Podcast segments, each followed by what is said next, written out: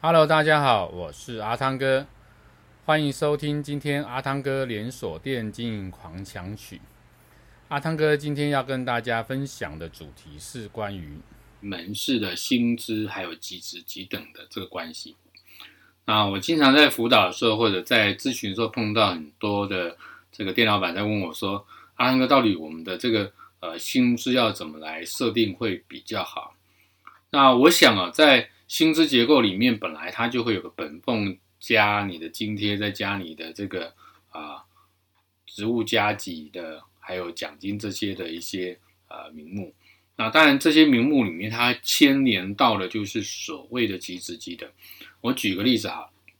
在我们门市里面一般就会有店职员，然后呢店副主管、店主管啊，至少可能两到三阶的这样的一个啊阶层。那两到三阶阶层，它所应对的阶层不同，它的这个呃薪资就会有所不同。那比如说我们这样来讲，呃，有一位啊、呃、店职员，假设有位电职员，他的这个呃年资其实很久，那么他只是不想，也没有兴趣在呃主管职，所以呢，他就没有晋升为主管职。但是呢，其实他所有的职能，他所有的这些工作能力也不算差，那这个时候怎么办呢？他因为没有办法晋升为主管职，所以他的薪水就一直只能停留在门市职员吗？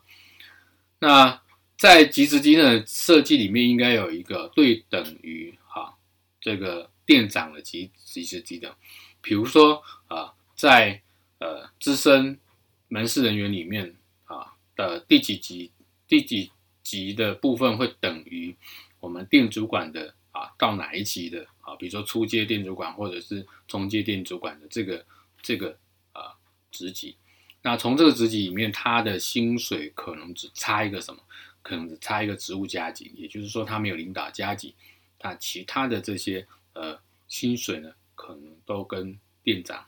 在某一个阶层的店长是一样啊。那再进一步讲，我们刚刚有提到，以店主管来讲，呃。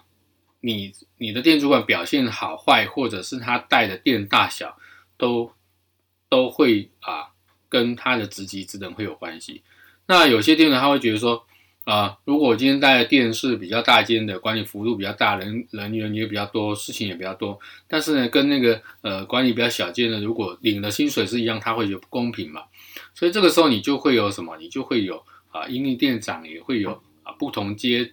阶级不同的这个级职级等的这个划分啊，比如店长可以分三级或分四级，然后从这里面呢来去啊给予啊不同的薪资结构。这是这一集跟大家分享的主题，欢迎您继续收听下一个主题，拜拜。